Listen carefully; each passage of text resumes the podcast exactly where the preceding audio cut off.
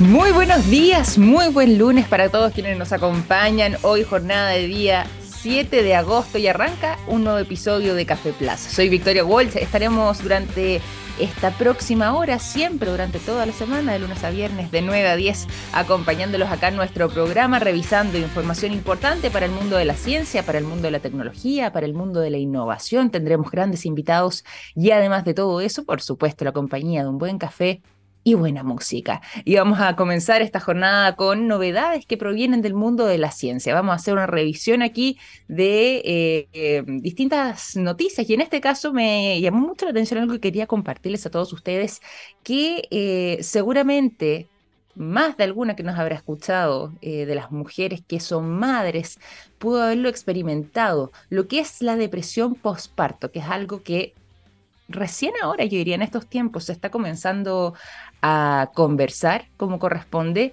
pero que es una realidad y que eh, viene dado justamente por todo este nuevo cambio de vida, por eh, cambios hormonales que son muy profundos en las mujeres y además también eh, pueden influir otro tipo de variables como puede ser el entorno, el apoyo que tenga o no esa madre en el momento de tener a un nuevo hijo o a su primer hijo, en fin.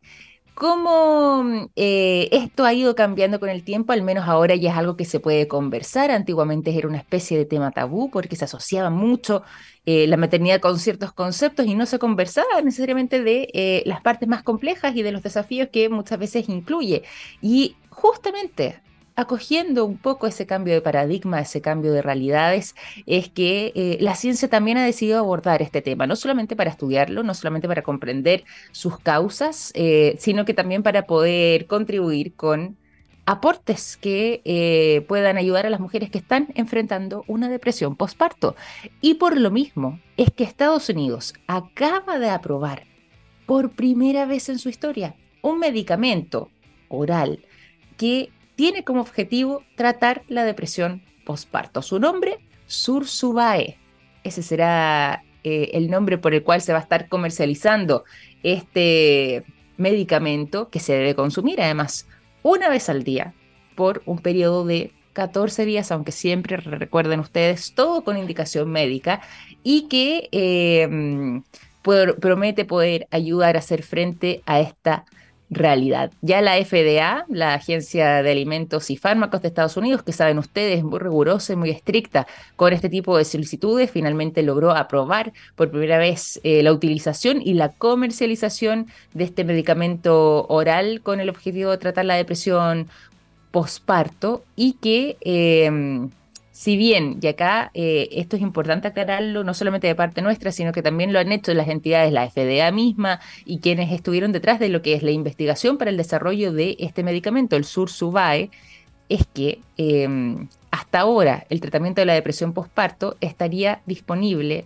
por ahora como una inyección intravenosa, todavía que se va a estar administrando además siempre bajo supervisión médica, administrado por eh, los distintos centros de salud de ese país, de Estados Unidos, en algunos eh, puntos específicos, ¿ah? porque todavía es algo muy reciente y que en un plazo más con los mismos compuestos, de todas maneras, es que el Sursubae va a poder eh, llegar a las farmacias y consumirse de manera oral. Es decir, el objetivo final es este fármaco oral, pero posiblemente en el camino eh, todavía que eso sea una realidad, tengamos que eh, quienes vayan a recurrir a este medicamento utilizarlo de manera eh, inyectable, es decir, a través de un pinchazo, una inyección intravenosa para poder ser administrado, por ahora al menos. Bueno, hay algunos efectos secundarios que también sería interesante conversar, que los han eh, explicado quienes estarían detrás de Sursubae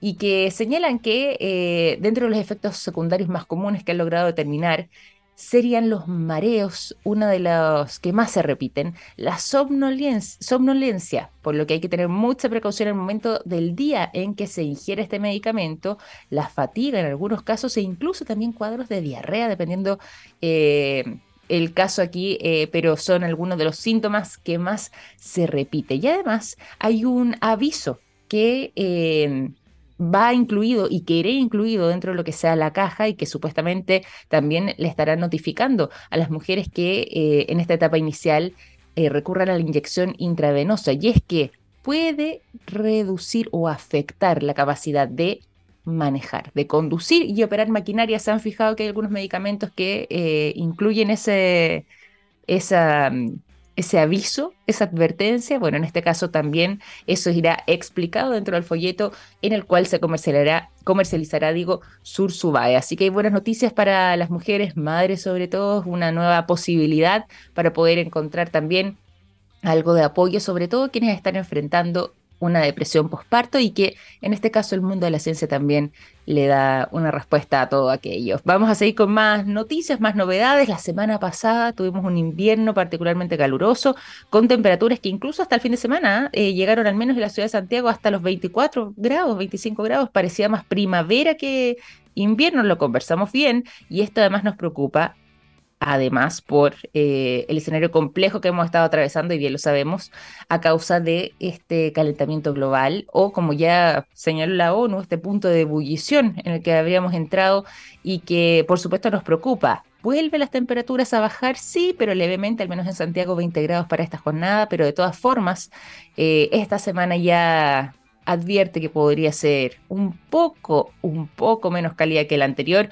con temperaturas bajo los 20 grados, sí, pero posiblemente sobre los 15. O sea, dentro de todo no es un invierno tan, tan frío que digamos. Bueno, ¿por qué les digo todo esto? Porque eh, mucho hemos conversado y también eh, se han hablado durante estos días de las causas que estarían influyendo en este calentamiento tan extremo que hemos estado sufriendo y sobre todo estos últimos dos meses, junio y julio de este año 2023, como los más calurosos de nuestra historia. Vamos a ver qué pasa con agosto. Pero hay un factor nuevo que se podría agregar a toda esta Em, a esta sopa de causas que han estado perjudicándonos, por supuesto, y ya se sabe y está clarísimo, y todos lo sabemos, que eh, lo que más ha afectado en todo esto es la acción del hombre, ¿cierto? O sea, los principales responsables de que estemos con las temperaturas que estamos en nuestro planeta y que tengamos eh, el planeta Tierra en un punto de ebullición, recogiendo aquí las palabras de la ONU, sigue siendo la propia humanidad, es decir, nuestras acciones, que hemos generado además estos eh, gases, estas emisiones también que hemos lanzado al aire y por supuesto todo lo que tiene que ver con eh, la enorme contaminación que genera poder mantener la actividad humana tal y como la conocemos.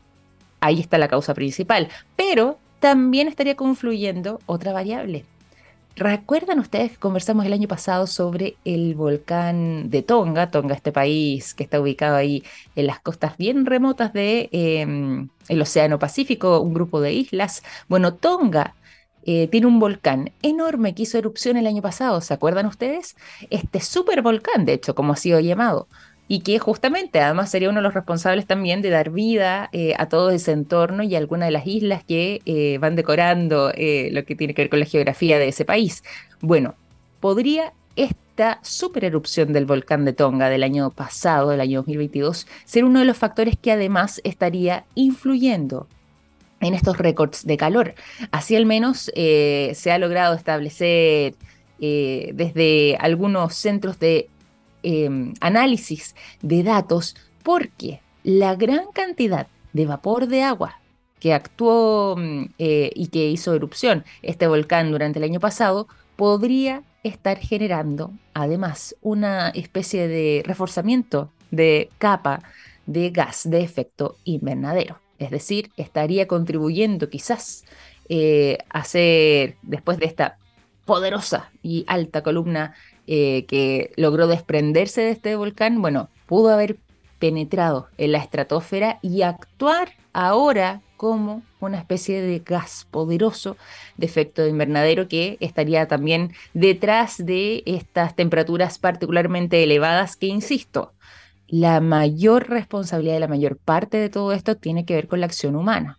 Es el ser humano el gran responsable de lo que estamos atravesando hoy día. Sí, Ahora, se agrega un pelo más en esta sopa, como decíamos, eh, a raíz de esta noticia, que justamente con motivo de lo que fue la erupción de, o la supererupción de este volcán en Tonga el año pasado, es que cerca de 150 millones de toneladas métricas de vapor provenientes de este volcán se inyectaron en la estratosfera y también podrían estar contribuyendo a que las altísimas temperaturas que estamos atravesando hoy por hoy en nuestro planeta estén aumentando o estén manteniéndose así de elevadas a causa entonces de la erupción de este super volcán ahí en las islas del Pacífico del país Tonga. Así que bueno, ahí también nos sirve para poder comprender, siempre obviamente el llamado es el mismo, ¿ah? la acción humana es la que ha estado afectando más fuertemente, pero de todas formas es bueno conocer también las otras variables que podrían estar contribuyendo en este escenario. Y bueno, ya son las 9 de la mañana con 14 minutos. Por lo mismo vamos a continuar acá durante esta próxima hora en Café Plus, conversando en esta oportunidad junto a un tremendo invitado. Queremos hablar sobre eh, lo que ha estado pasando con nuestro país, que ha logrado posicionarse como un polo de atracción de talentos y además de formación de capital humano avanzado, no solamente eh, para las regiones, por ejemplo, eh, de, de, Chile, sino que incluso para otros países que nos están mirando con buenos ojos y que han decidido venir a formarse como doctores aquí ¿De qué se trata todo esto? ¿Qué es lo que está ocurriendo? Bueno, de eso vamos a estar conversando esta mañana junto al académico del doctorado en educación de la Universidad de Tarapacá, Raúl Bustos, que estará junto a nosotros, pero todo eso después de la música. Vamos a seguir durante esta mañana con el mejor rock aquí en Café Plus y ya volvemos con más conversación. Ya son las 9 de la mañana con 19 minutos. Acaba de cambiar el reloj. Seguimos aquí en Café Plus. Nos vamos a ir a la conversación. Pero antes de que vayamos a saludar a nuestro invitado, también es momento de contarles a todos ustedes lo siguiente, los productos de yodo de SQM están en tomografías con medios de contraste que sirven para diagnosticar el cáncer. Gracias a eso, millones de personas inician tratamientos oportunos. Los productos de SQM ayudan a mejorar nuestra calidad de vida y toda la información la puedes encontrar disponible en su sitio web sqm.com. Como les contábamos, hemos estado atravesando un momento que es puede ser bastante privilegiado también para nuestro sistema de educación, sobre todo lo que tiene que ver con la educación eh, universitaria y, específicamente, en realidad más que universitaria, los posgrados ¿ah? y doctorados. Chile se ha convertido en un foco bastante atractivo para estudiantes extranjeros que llegan a nuestro país eh, en busca de formación de, capital humano, como mencionábamos, pero también buscan formarse como doctores. Bueno, hay una cantidad importante además de eh, posibilidades de poder lograr eso con gran éxito y como decíamos antes, no solamente también enfocándonos en estudiantes eh, de nuestro país, sino que teniendo además esta mirada internacional. Para conversar sobre este tema es que vamos a saludar a nuestro invitado del día de hoy. Nos acompaña el académico del doctorado en educación de la Universidad de Tarapacá. Está junto a nosotros Raúl Bustos. ¿Cómo estás, Raúl? Muy buenos días, bienvenidos a Café Plus. Buenos días, Victoria. Buenos días a todos y agradecer esta oportunidad de conversar acerca de un tema que, que es de mucho interés para nosotros. Bueno, y nosotros contentos porque además también eh, vamos a conversar sobre una realidad que quizás desconocíamos o quizás no teníamos tan presentes y que además nos posiciona, como decíamos antes, de buena manera. Eh, esto de que Chile esté convertido en esta especie de eh, de atractivo de talentos para poder formarse y además, como decíamos antes, de eh, generar la formación de capital humano avanzado a través de estos programas de doctorado se vuelve además una tremenda oportunidad para nuestro país. Y en este caso también me imagino, por supuesto, además en tu rango académico, para la Universidad de Tarapacá. Antes de que nos vayamos de lleno a lo que tiene que ver con el foco de la conversación, ¿de qué manera es que ustedes también han estado trabajando eh, en ese sendero y cómo ha sido este proceso que además eh, ha tenido como énfasis la internacionalización? Bien, nosotros como eh, conversábamos, es una, eh, tenemos un programa de doctorado hace tres años. El año 2021 tuvimos nuestra primera cohorte eh, y luego nos presentamos a los procesos de acreditación que son fundamentales para el desarrollo de los programas en torno a certificar la calidad de estos. Y nos fue bastante bien, nos acreditamos por el máximo que podíamos acreditarnos sin tener todavía egresados. Sin embargo, si nosotros queremos aspirar al siguiente nivel de acreditación una vez tengamos nuestros primeros egresados, es fundamental eh, pensar no solo en nuestra región, no solo en nuestro país, sino en la internacionalización del programa. ¿Mm? Claro. y, en... eso estamos. Perdón, te interrumpí. no te preocupes, no, no te preocupes, está bien.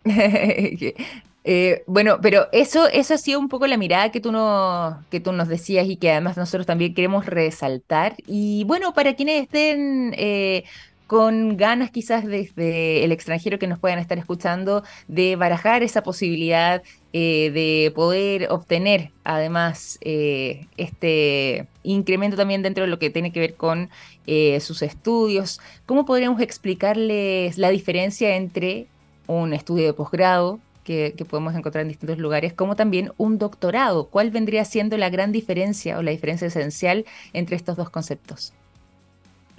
Esa es una pregunta muy interesante y muy importante, Victoria.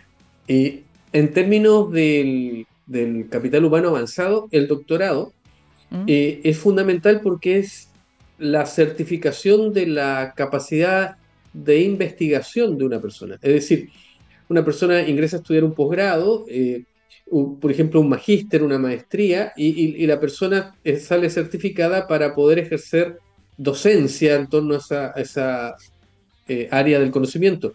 Sin embargo, el doctorado lo acredita para generar conocimiento, es decir, para eh, investigar y generar conocimiento de avanzada en el área eh, en que ocurra. Por lo tanto, hay una relación directa entre el desarrollo de los países y la, la, cantidad de estudiantes o de personas con grado de doctor que pueda impactar. ¿no?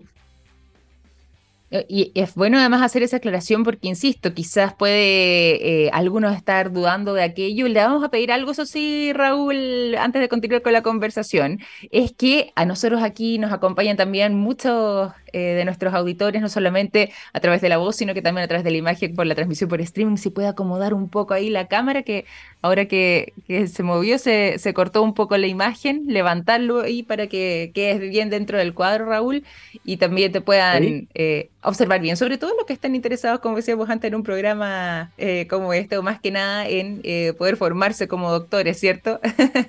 bueno, y acá mencionábamos, y esto es importante también a propósito de los doctorados, es importante también, eh, y lo decíamos al inicio, el rol que ha estado cumpliendo nuestro país y el atractivo eh, en el cual se ha convertido en comparación con otros países de la región. ¿Cuál vendría siendo el gran factor diferenciador de Chile respecto a otros países para eh, convertirse justamente en un polo de atracción de talentos? Mm. Mira, yo creo que y acá van a haber miradas contrapuestas, hay personas que opinan una cosa u otra pero yo creo que algo que es innegable es que el modelo de desarrollo de la educación superior en Chile desde un tiempo a esta parte ha obligado a que las universidades se complejicen. Mm. En, términos académicos, complejizarse es algo bueno. es decir, no solo tener docencia ni vinculación, sino que además eh, investigar y generar conocimiento. Hoy por hoy, una universidad que no desarrolle la esfera de la investigación es una universidad que no puede aspirar a una acreditación de excelencia. Por lo tanto, ese eh, desafío, esa obligatoriedad que nos da el sistema obliga a que empiecen a emerger programas de doctorado de muy buena calidad. Eso por un lado. Y por otro lado, el hecho de que los incentivos que han habido para que jóvenes chilenos fueran al extranjero a estudiar también, eh, y luego retornen a, volcar todos esos aprendizajes en nuestras instituciones, ha generado un cambio cualitativo. Es decir, yo creo que el incremento de la investigación en varias áreas tiene directamente que ver con la llegada de investigadores chilenos que han eh, obtenido sus grados también fuera. Qué bueno. Qué bueno que además se genere eh, ese diálogo, esa comunicación y esa verdadera red que después eh, también contribuye para el bienestar de todos y de mm, lo que tiene que ver con los estudiantes extranjeros y sobre todo acá, eh, pensando en la Universidad de Tarapacá, que eh, me imagino yo también eh, tiene harto que decir respecto a el lugar donde se ubican. Acá mencionábamos antes fuera de micrófono el hecho también de estar ubicados en una ciudad como Arica, por ejemplo, los convierte naturalmente además en uno de los lugares más atractivos quizás de nuestro país, una de las casas de estudio más interesantes para estudiantes que sean de los países vecinos para poder acercarse y poder estudiar ahí. En este caso en particular, ¿cómo ha sido también la experiencia con los estudiantes extranjeros que buscan formarse, en este caso como doctores en Chile? Bueno, eh, tal cual, nosotros al estar ubicados en la, puerta norte del país, a dos mil y tantos kilómetros de Santiago. De manera natural, nuestro espacio de desarrollo, de impacto, es, el área centro-sur andina, Perú, Bolivia, mm. noreste argentino. Y, la idea nuestra como programa de doctorado es efectivamente potenciar eso, eh, verlo más como una oportunidad que como una limitación. Y queremos eh, transformarnos en, una, en un centro de referencia de calidad en la formación de capital humano avanzado de estas zonas. Nosotros tenemos eh, como programa en particular tenemos pocas vacantes. Nosotros abrimos tres o cuatro vacantes al año, muy poquitos, ¿no? Por, una serie de razones, pero son todos becados, porque queremos que todas las personas que ingresen se dediquen exclusivamente al programa. Es un programa con mucho énfasis en la investigación, con mucha eh, exigencia académica, por lo tanto, queremos que sean personas que se dediquen, ojalá, exclusivamente a investigar. Tenemos eh, estudiantes extranjeros, pero te decía que muy eh, paradójicamente, tenemos un estudiante de Canadá, un estudiante de Colombia, un estudiante mexicano, pero no tenemos estudiantes ni de Perú ni de Bolivia. Entonces, la idea nuestra es ahora es potenciar la llegada de, nuestros socios naturales, porque además, eh, cuando creamos el programa de doctorado, nos dimos cuenta que eh, no habían otros programas de la misma naturaleza aquí en alrededor. Ah, bueno, ahí hay un gran plus. Exactamente, exactamente. Nosotros, por ejemplo, desde Valparaíso al norte no hay programas de doctorado en educación en, Chile y en la zona cercana hay otros doctorados, eh, pero que son profesionales, es decir, no están orientados 100% a la investigación, sino a la adquisición de ciertas habilidades que puedan trasladarse al, al mundo laboral. Nuestro doctorado es académico, es decir, está pensado en generar conocimiento que permita eh, incrementar el desarrollo de las regiones eh, involucradas. Claro. Oye, y eso, bueno, me imagino ahí también, como decías tú, hay un desafío para eh, poder entablar este diálogo con los países de la región para que también, como por un tema de cercanía, se dé de manera más natural eh, la llegada de estudiantes desde allá. Pero quería preguntarte, y perdón aquí que me vaya por este lado, porque me llamó la atención lo que mencionabas de eh, estudiantes desde Canadá, de México, que uno podría decir, bueno, con esa enorme distancia, ¿Qué es lo que los ha motivado a ellos a venir a estudiar a Chile, en este caso también a la Universidad de Tarapacá, eh, en poder formarse como doctores aquí? ¿Cuáles son sus motivaciones? ¿Dónde está para ellos el mayor atractivo? es algo súper interesante porque es el ideal. estos chicos han entrado a las páginas web del programa y han revisado las líneas de investigación y les interesa la línea de investigación. O sea, eso es fundamental. Cuando uno va a estudiar un doctorado, claro, tiene que considerar si es la línea de investigación que en realidad a mí me interesa y si es la línea de investigación que puede generar una productividad futura donde yo me desempeño. Eh, y, eso, y eso es importante. Todo, podemos, pueden haber muchos programas de doctorado, pero cada uno tiene una oferta concreta y mm. una línea de investigación en particular. Entonces, a quienes les interese eh, las líneas de investigación de nuestro programa, bueno, ahí está. Son dos en realidad. Educación superior. Tenemos un claustro muy potente en investigación en educación superior. Eh, tenemos siete investigadores que son referentes en América Latina en la temática. Y, el, y, en la otra línea de investigación es aprendizaje escolar, diversidad y cultura. Perfecto. Y, y eso también tiene directa relación con nuestra situación geográfica, es decir, tenemos un, una zona que es intercultural por naturaleza, donde desde siempre ha habido contacto con diferentes culturas y que hoy por hoy se ha transformado en una este, realidad a lo largo de, de, todos los países de América Latina y nosotros, bueno, tenemos también un grupo muy potente que ha investigado eso y eso es lo que ha atraído a, estos chicos, es decir, las líneas de investigación. Qué bueno, y que ha sido justamente, tú decías ahí, eh, parte del atractivo, pero que también eh, ha venido a, a poder satisfacer una necesidad que era tan eh, importante. Quizás muchas veces todo se centraliza literalmente eh, en la capital, acá en Santiago, muchas veces nos enfocamos y, miramos lo que está sucediendo acá, pero eh, había una gran necesidad también de poder ofrecer un programa de doctorado de calidad, en este caso en el norte de nuestro país, y ustedes han cumplido con eh, mucho éxito con lo que tiene que ver con esa visión. ¿Qué pasa también con alumnos de regiones a propósito de eso? Cuando decimos de regiones que no sean de la región de Tarapacá, sino que eh, provengan de otros puntos del país. ¿Cómo ha sido también la recepción de esos alumnos? Eh, y justamente, ahí hablábamos, las motivaciones de los alumnos extranjeros son las mismas, se repiten también en el caso de los estudiantes chilenos. Sí, nosotros tenemos una estudiante nada más que no es de, local, ¿no? Perfecto. Eh, en ese sentido, no hemos atraído tantos estudiantes de, otras zonas y nos gustaría, nos gustaría tener eh, estudiantes de Antofagasta, de Iquique, de La Serena, en fin, ¿por qué no de Santiago del Sur? Arica es una ciudad muy bonita para estudiar, es una ciudad muy, que, a pesar de muchas cosas que aparecen en la prensa, todavía es una universidad, perdón, una ciudad muy barata, muy tranquila, con un clima privilegiado todo el año. Privilegiado. Donde, exactamente, entonces para, para estudiar es, fabuloso. Y además que como somos un programa acreditado, todos los estudiantes pueden postular a las becas de financiamiento de la, de la Agencia Nacional de Investigación y Desarrollo, que son becas que le permiten dedicarse solo a estudiar. Muy, muy importante. Por lo mismo, ¿en qué fijarse? A la hora de elegir un doctorado, en este caso, eh, sobre todo quienes están barajando esa posibilidad y quienes nos escuchan desde otros países, no desde Chile, ¿en qué tienen que fijarse en particular a la hora de escoger un programa? Bien, yo plantearía cuatro cosas. En primer lugar, eh, tu proyecto de vida. O sea, lo importante es que, tenga relación con tu proyecto de vida. Si, si tú quieres tener eh, o, una vida vinculada a la academia, a la investigación, al desarrollo de conocimiento, entonces el doctorado es, es el camino a tomar. En, segundo lugar, habría que revisar, como conversábamos recién, las líneas de investigación.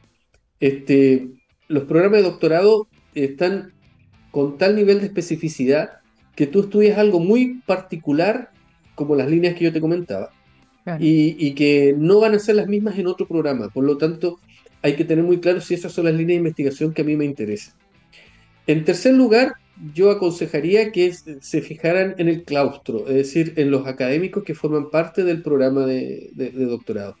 Este, en caso nuestro, te decía, tenemos referentes que son a nivel latinoamericano personas de primer nivel. En realidad mm. debiéramos tener, ser dentro de los mejores claustros eh, de Chile en, el área de educación. Y el cuarto, la, cuarta, el cuarto consejo que yo daría es si están acreditados, porque la acreditación es una certificación de calidad que implica de que las promesas que la institución eh, entrega se cumplen. Totalmente. Nos vamos a quedar ahí también con esas recomendaciones, pero sobre todo queremos pedirte además, Raúl, eh, que nos cuentes para quienes quieran conocer más sobre el programa de doctorado de la Universidad de Tarapacá, ¿dónde es que pueden encontrar esa información? ¿Dónde pueden conocer más y entusiasmarse? Quizás ser potenciales alumnos, futuros alumnos de la Universidad de Tarapacá. Sí, bueno, en la página web de la universidad www.uta.cl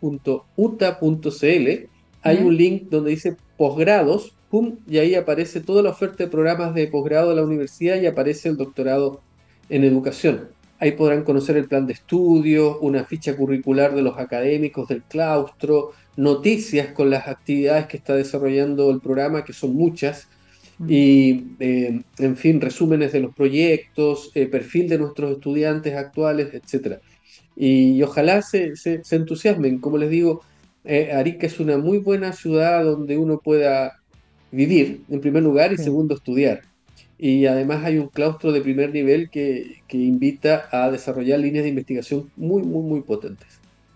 Nos vamos a quedar además con, con esa idea y sobre todo también eh, conociendo de qué manera se puede conocer, aprender y acceder además a la información para eh, quizás potenciales doctores que estén barajando esa posibilidad de poder eh, profundizar en un buen programa de buena calidad, como decíamos antes, y sobre todo además que tenga este sello y esta mirada de hacia el mundo de internacionalización, se vuelve importante también para nosotros poder conversar contigo y conocer un poco más. Así que te quiero agradecer, Raúl, por habernos acompañado durante esta mañana aquí en Café Plus. Muchas gracias, Victoria. Eh, ha sido muy amable. Y bueno, gracias a todos los que escucharon esta conversación. Nosotros encantados cuando quieras, acá te recibimos felices y me alegro por la manera en la que han estado trabajando, haciendo las cosas eh, que nos deja además tan bien posicionados también a todos nosotros como país. Sobre todo, como decíamos antes, en, convertirnos además como nación en una atracción de talentos y además en la formación de capital humano avanzado. Así que ha sido un placer. Muchas gracias Raúl, un gran abrazo. Gracias, gracias. Hasta luego. Hasta luego. Nos vamos a continuación cuando ya son las 9.37 a la música. Los quiero dejar con el sonido de Lenny Kravitz. La canción Believe es lo que suena durante esta mañana y ya seguimos al regreso con más programa en Café Plus minutos estamos en Café Plus y estamos de regreso después de disfrutar del sonido de Lenny Kravitz para contarles a todos ustedes lo siguiente. Hay productos que nos han acompañado toda la vida, como el yodo, presente en el área de la salud, el nitrato de potasio en la industria de la alimentación, las sales solares en energías limpias y el litio en la electromovilidad. Los productos de SQM ayudan a mejorar nuestra calidad de vida. Toda la información disponible entonces en su sitio web nos vamos a ir a noticias un poco frica ¿ah? del mundo de, em, podremos decir, las grandes celebridades que han estado eh, generando las redes sociales y también la tecnología, dicho sea de paso, ha sumado además a la visión en el caso de algunos. Vamos a partir en este caso con un influencer que dejó la grande en Nueva York. Hubo 65 detenidos, peleas. Literalmente era una batalla campal en un momento lo que se estaba viviendo ahí y eh, que fue generado por eh, un popular streamer.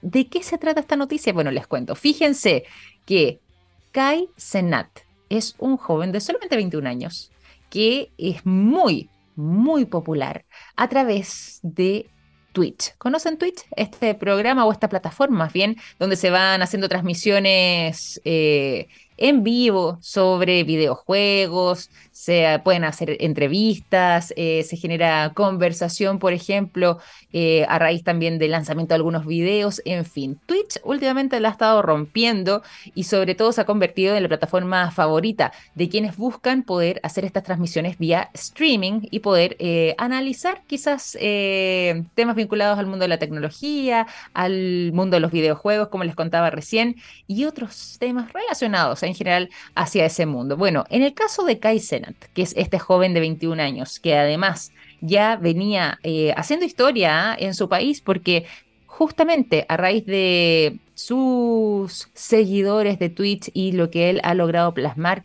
desde que abrió su cuenta, ya ha generado una audiencia de 6.5 millones de Twitchers a, través de esta plataforma, de seguidores que están permanentemente atentos a lo que él eh, va subiendo y lo que son, por supuesto, además sus transmisiones. ¿Cuándo quedó la tendalada de qué tiene que ver Kai Senat con lo que estuvo pasando en Nueva York? Bueno, fíjense que la semana pasada, a través justamente de su eh, canal de Twitch, él había hecho un anuncio para el día viernes recién pasado, día viernes por la tarde. Y ese anuncio sería que iba a estar realizando un enorme evento en la plaza eh, eh, de Union Square, en la Plaza de la Unión, en Manhattan, donde iba a estar regalando, escuchen bien, regalando consolas, computadoras, eh, teclados, videojuegos, accesorios para gamers, en fin. Imagínense ustedes frente a una audiencia o una cantidad de seguidores de 6.5 millones de eh, personas hacer un, y más encima fanáticos también de este tipo de temáticas, hacer un anuncio de este tipo. Se convirtió, por supuesto, en un foco no solamente de atención, sino que además de gran atractivo para eh, muchísimos de sus seguidores que incluso estuvieron viajando desde distintos puntos del país, de Estados Unidos, para estar ese viernes por la tarde en el Union Square, esta plaza, la Plaza de la Unión, como es conocida por algunos, en Manhattan, y poder llevarse alguno de estos regalos, alguno de los computadores, de los videojuegos, de los teclados, de los accesorios, de las consolas, en fin. Este llamado que hizo Senat el día miércoles eh, no tuvo eh, una mm, cantidad de visitas como él había programado, pero sí alcanzó las 2 millones de visitas, que eh, ya venía quizás siendo una especie de indicio de lo que podía suceder. Él pensaba que iba a tener casi que un alcance a sus 6.5 millones de seguidores. No, hubo 2 millones de visitas que él decía, ok, no va a pasar tanto porque eh, no todos hicieron eco a lo que yo acabo de subir como contenido, pero sí se pudo ver eh, por muchísimas personas que estuvieron atentos. Y eso fue lo que pasó. Poco después de las 4 de la tarde del día viernes recién pasado, prácticamente una hora antes de lo que iba a ser supuestamente la llegada al lugar de Kai Senat, el Union Square ya estaba totalmente abarrotado de gente, sobre todo además de jóvenes y de niños que estaban eh, pendientes de eh, esta posibilidad de poder convertirse quizás en uno de los privilegiados y llevarse alguno de estos regalos. Y es ahí, justamente en esta concentración de gente, donde comienza a generarse el caos. Tantas eran las personas concentradas en un espacio además pequeño para recibir acerca de... Eh, no, no sé si fueron realmente las dos millones de personas, pero sí por lo menos a cientos de miles de personas concentradas todas ahí, que comenzaron a generarse algunos roces, comenzaron a lanzarse botellas, piedras, tarros, en fin.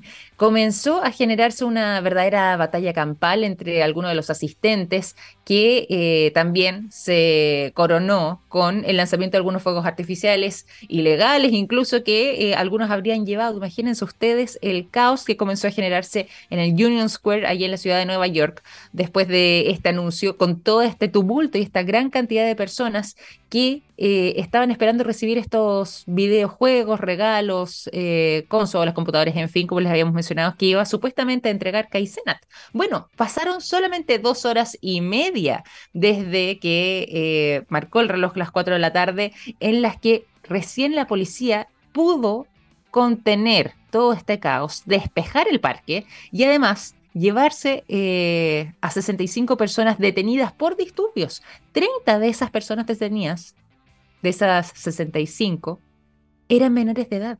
Imagínense ustedes, porque claro, ese es el público de Kai Senat. En fin, nos dejó literalmente eh, una imagen para el recuerdo, tristemente. ¿Y qué pasó con los regalos? ¿Qué pasó con estas promesas? Bueno, me imagino que ya podrán eh, vislumbrar que nada de eso pudo ocurrir porque fue, uno, imposible y dos, porque hay algunos que dicen que si bien esto fue un llamado que realizó Kai Senat, no tenía asidero en la realidad. Es decir, no había realmente la posibilidad de que él hiciera estos regalos porque, de partida, nunca ese evento convocado por él había cumplido con eh, las exigencias eh, que tiene eh, allá en Estados Unidos y sobre todo en la ciudad de Nueva York para poder realizar un evento de este tipo. No contaban con autorización, no contaban con ningún tipo de coordinación con las autoridades y por lo mismo, posiblemente, dicen algunos, nunca iba a suceder esta situación donde Senat podría eh, haber entregado todos estos supuestos regalos que eh, habría tenido preparados. Bueno, la policía además eh, corroboró que si bien Kai Senat asistió al lugar, tuvo que ser trasladado por su propia seguridad porque hubo algunas personas que eh, dentro de este grupo de asistentes comenzaron a intentar increparlo justamente por los disturbios que se estaban generando, por las sensaciones que existían entre el público y por la ansiedad de poder quizás llevarse algunos de los regalos que él había prometido. Finalmente, ¿qué es lo que ocurrió con este joven de 21 años? Bueno, fue trasladado por la policía, en parte por su propia seguridad, también para pedirle explicaciones sobre lo que estaba sucediendo y finalmente fue liberado para eh, finalmente ser llamado a comparecer ante la Corte de Nueva York en eh, las próximas semanas. Al menos ya este no es la primera polémica en la que se ha visto envuelto este streamer. Eh, ya ha tenido cinco ocasiones previas donde han sido suspendidos debido a algunos dichos, algunas acciones eh, desde Twitch, donde Kaizenet justamente a través de este tipo de invitaciones polémicas o incluso también eh, algunos dichos provocadores, ha quedado suspendido de esta plataforma. ¿Irá a pasar nuevamente lo mismo? Vamos a ver, pero lo cierto es que dejó estas imágenes para el recuerdo en la ciudad de Nueva York, particularmente en la Union Square, después de justamente intentar hacer este evento no autorizado donde supuestamente iba a ser la entrega y regalar consolas, videojuegos, en fin, y nada de eso sucedió. Vamos a ir a la música rápidamente. A la vuelta les cuento sobre otra batalla que se está preparando, en este caso sobre dos gigantes de la industria de la tecnología que podrían enfrentarse en una jaula. Bueno, les cuento de eso y más después de que disfrutemos del sonido de live con la canción Selling the Dream, The Drama.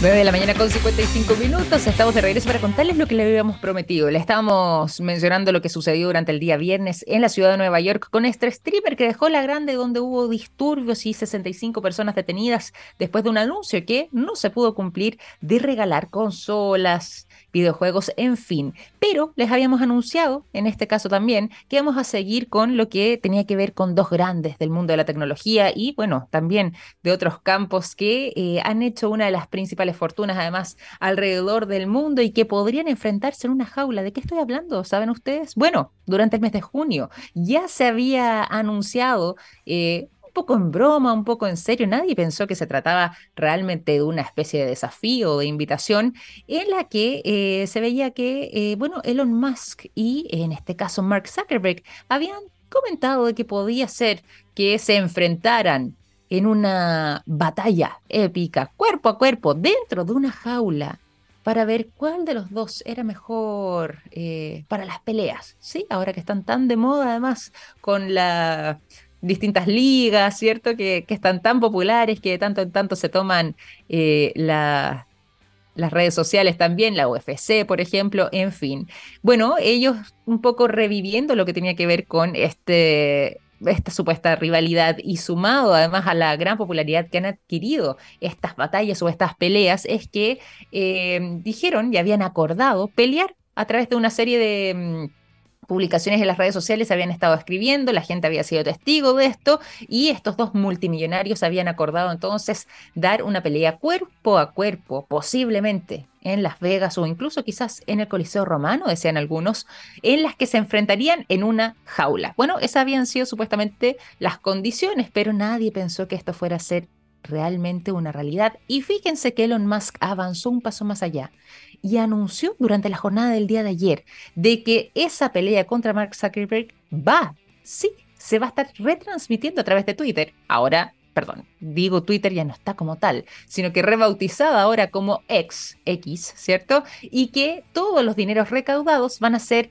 donados a la caridad. En este caso, con eh, el objetivo de poder ayudar a los veteranos de Estados Unidos. Al menos ya eh, Linda Yacarino, quien sabemos es la nueva directora ejecutiva de X, de como lo que era conocido antes como Twitter, ella comentó que ya estaría anunciado eh, lo que ya fue, digo, este anuncio del mes de junio, estaría ya comenzando a revisarse la fecha para poder liberar el calendario y hacer lo que tiene que ver eh, con las labores de transmisión para que puedan seguir esta batalla. ¿Es posible que estos dos hombres eh, den una pelea de verdad? Bueno, fíjense que al menos en el caso de eh, Elon Musk se ha estado preparando desde que fue desafiado y desde que han estado teniendo estas conversaciones con Mark Zuckerberg, se ha estado preparando ya con un aficionado al jiu-jitsu brasileño llamado Lex Friedman, que lo ha estado entrenando, sumado también a preparación que ha recibido del mismísimo John St. Pierre,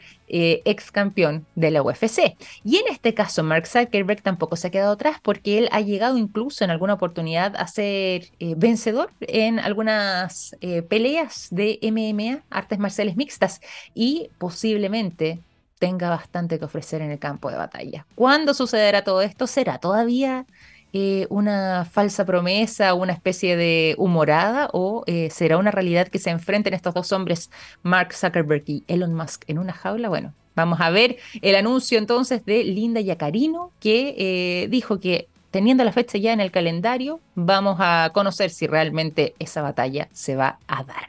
Y son las 9.58 minutos. Vamos a despedir este capítulo de Café Plus. Les agradezco por habernos acompañado durante esta mañana de día lunes, poniéndole además energía para comenzar la semana y los dejo invitados a seguir las transmisiones de Radio TX Plus. Un gran abrazo. Nosotros nos reencontramos mañana a las 9 en puntos. Que estén muy bien. Chao, chao.